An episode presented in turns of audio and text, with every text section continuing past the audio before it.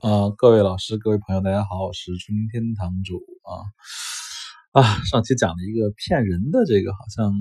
火药味有点重啊。今天我们换回来，我们讲讲这个加热德苏富比，好不好啊？因为大家可能都接触的少啊，这里我接触的多，所以正好也能说一说。这期的话题讲的是为什么现在的文物拍卖，加热德苏富比会成为。最大的垄断的巨头啊，他们的核心竞争力在哪里？嗯，首先我来说吧，就是我自己当然认为苏富比比加尔德强，在真品率、断代的准确率、行家内口碑，包括价格来说，我都认为苏富比会比加尔德更好啊，更保守，而且更安全。当然，他俩都是。业内最大的垄断级的巨头了，而他们垄断的原因呢？我自己主要认为是因为信用啊，信用。这个市场最缺的东西就是信用，而加热德苏比给了你最大的就是信用。嗯，首先我说，如果你能把东西啊送到苏比加尔德，老苏老家啊，说明你在这个行家圈子里玩的不错啊。说明人家认可你的名声，认可你的东西啊，认认认认认可你的眼力，当然也认可了你的圈子了，认为你玩的这东西都是老货，而且都是学术严谨，然后来源有序的东西啊，不会拿一些傻逼东西去给人家乱送啊，这是 说明你的不错。当然，你再往下讲，就是说，如果你的东西啊一旦上了苏比加尔德的话，而且成交过。而且拍了成成交了，那这东西认真说，在国内市场就是金字招牌啊，就是一个很牛逼的东西，因为它来自于全地球最强的来源吧，就是苏比加尔德啊。这时候你再把东西拿回来，上保利、嘉德、瀚海、中汉、中贸，是吧？成轩那都是分分钟 OK 的，不会有点阻碍，因为他们也都喜欢苏比加尔德拍过、成交过的东西。这里我为什么一直说拍过和成交过两个是要且的关系，而不是货的关系啊？就是因为东西上了苏家，如果流拍了啊，那就问题很大了，那证明这东西可能不对，或者说定价定高了。但如果你上拍了，而且成交了，真实成交了，那说明东西肯定是对的，行家圈子认可的东西，对吧？这东西就是一定是有一定的保护伞了，等于说。所以这个东西我刚讲完了这一套逻辑之后，你们大家就明白了。就是苏富比加尔德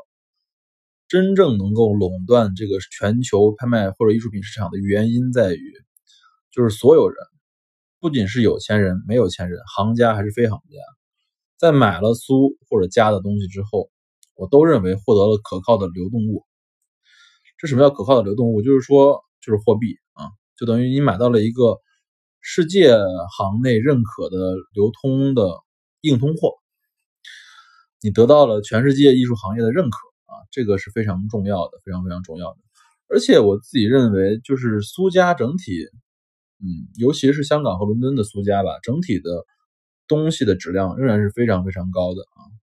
我不说百分之九十以上真吧，百分之八十五以上真的是没问题的啊。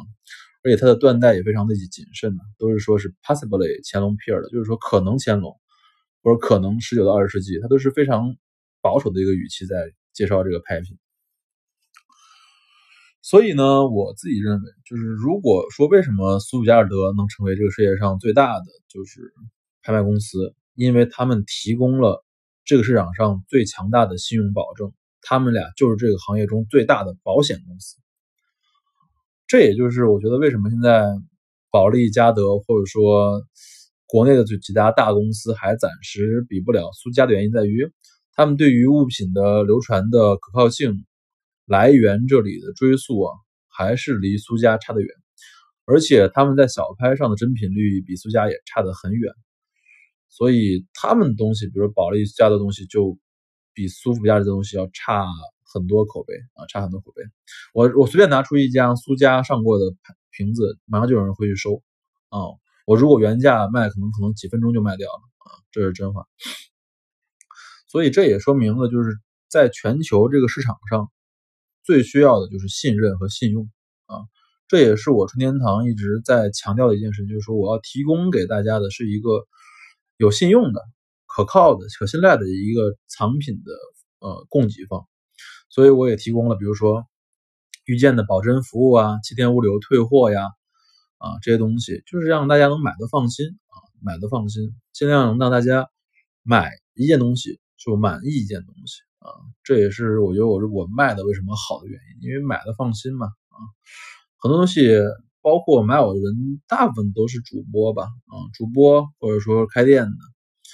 买东西能挣到钱啊，所以这就是你能成功的原因之一，好吧？今天讲到这里，